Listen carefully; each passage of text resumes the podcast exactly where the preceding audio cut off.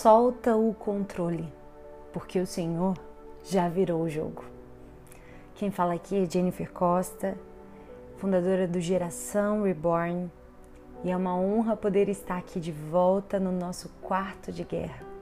Um lugar de busca, um lugar de comunhão, um lugar de intimidade, um lugar para conhecermos mais o Senhor.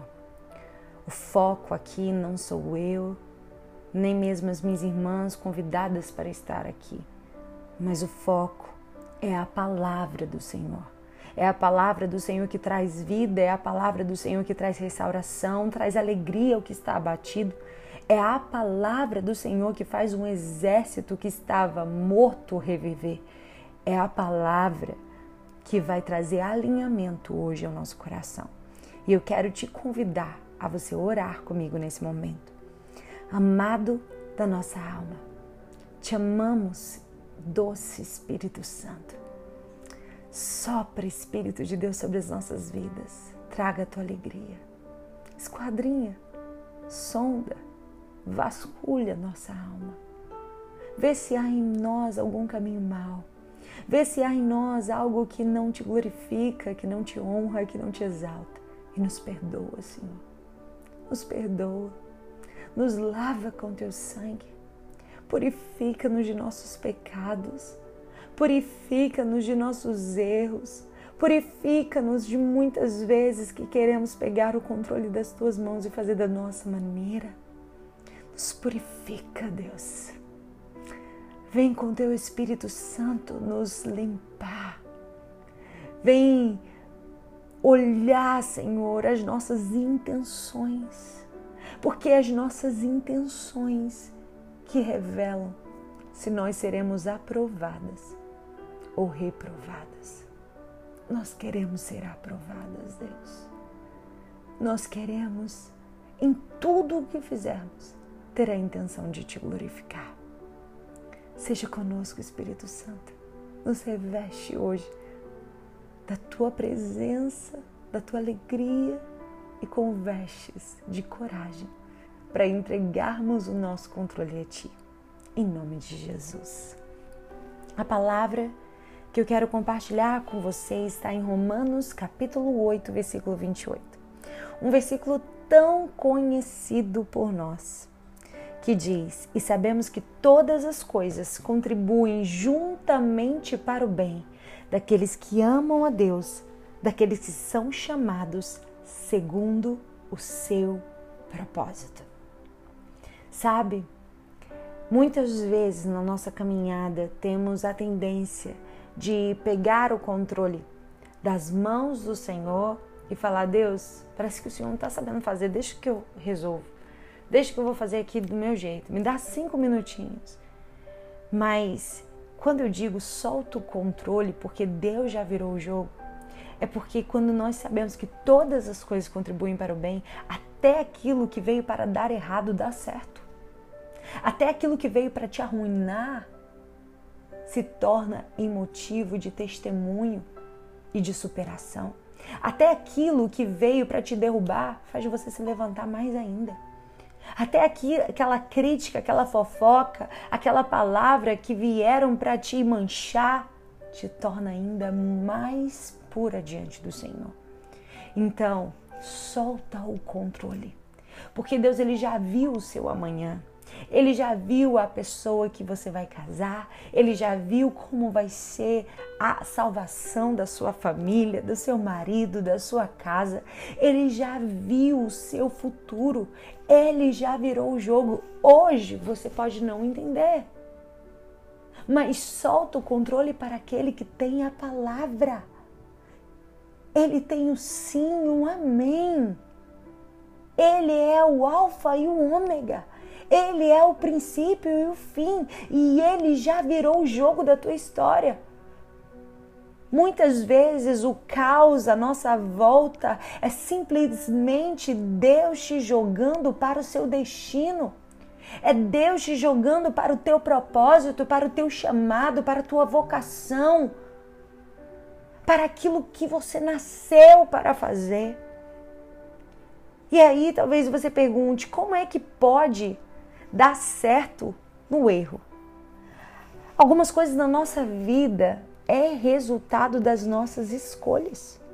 Outras coisas ruins são os planos perfeitos de Deus acontecendo na nossa vida. Como assim, Jennifer? Coisas ruins podem fazer parte do plano perfeito de Deus? Sim. E a gente vai hoje refletir sobre a história da vida de alguém que nos ensina isso. E aquele, esses mal, esse mal que os nossos olhos veem agora, porque a nossa análise é antes da concretização do plano, esse nosso olhar revela apenas a limitação de podermos compreender só aquilo que está diante de nós. Nós não conseguimos ver o depois disso, nós não conseguimos ver o que o Senhor tem planejado para o seu amanhã. E é nesse período que parece que está tudo dando errado, que a gente desiste do processo que Deus está permitindo que a gente passe para vivermos o propósito.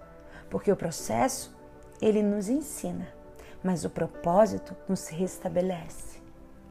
Precisamos aprender que não existe propósito estabelecido sem processo que não tenha nos feito sentar na, na cadeira da escola da vida para aprender as lições necessárias para que o propósito, que é o certificado, possa chegar em nossas mãos.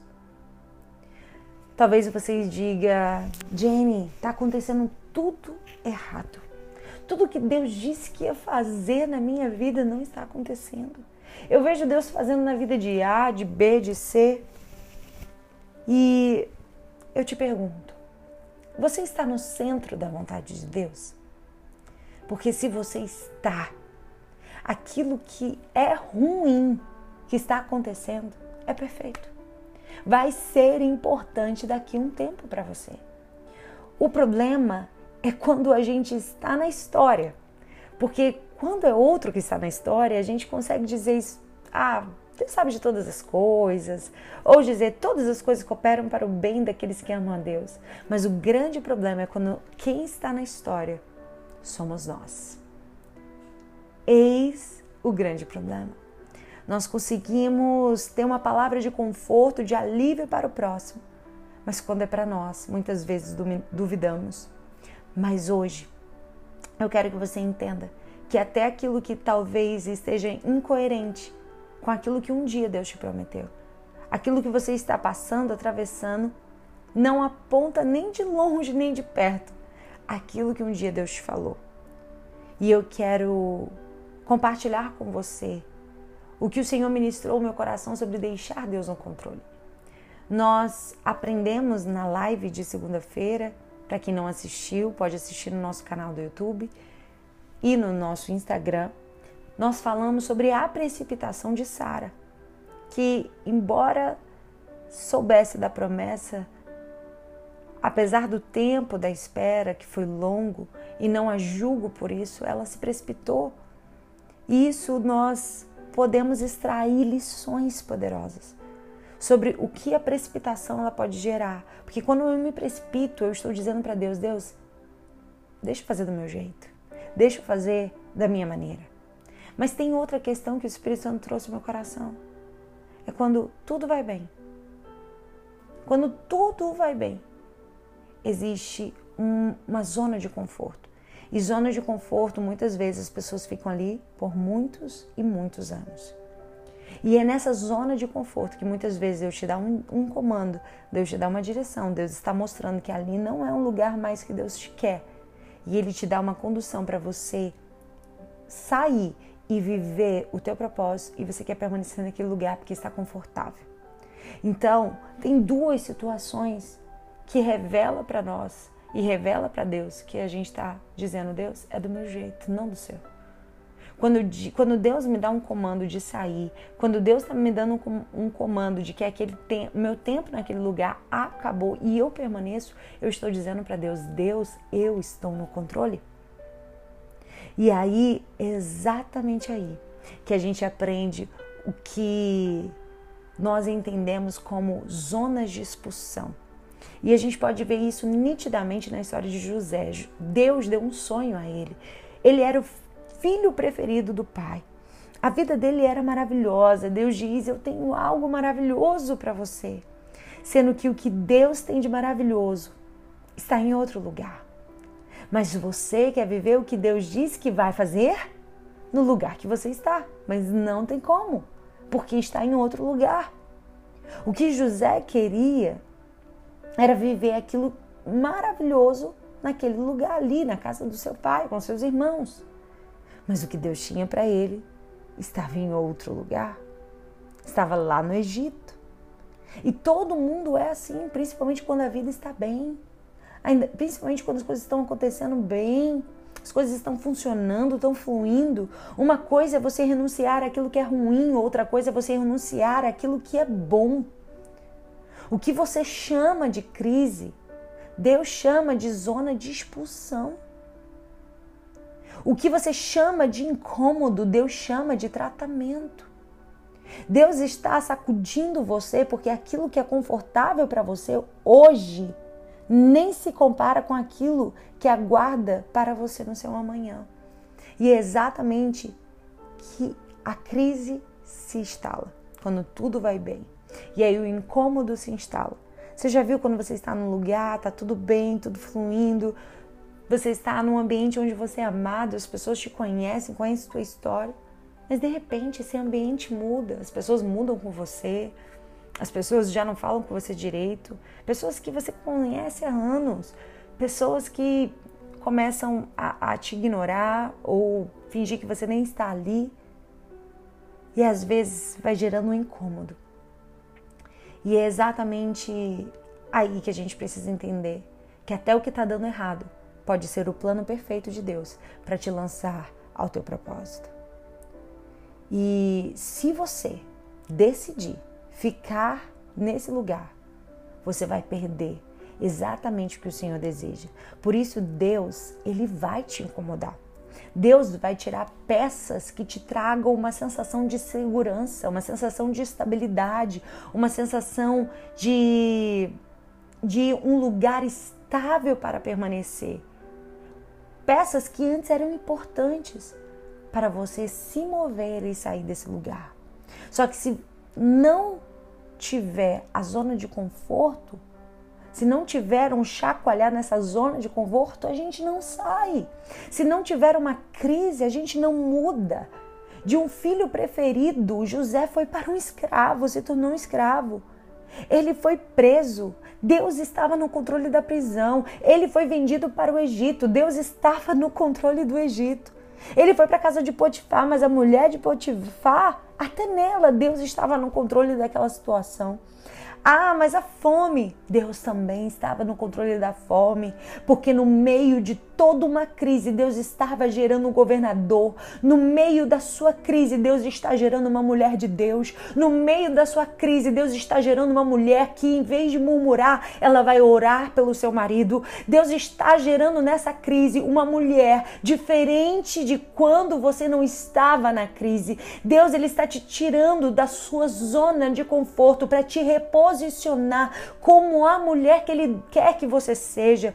O que você chama de crise crise, Deus está chamando de um novo tempo. O que você chama de medo, Deus está chamando de tratamento. O que você chama de não tem saída, Deus chama de milagre. Uma forma de Deus agir como nunca antes na sua história. O que você chama de não tem mais jeito, Deus chama de eu sou a saída. O que você chama de conforto, Deus chama de perda de tempo. Se mova ou Deus vai te mover.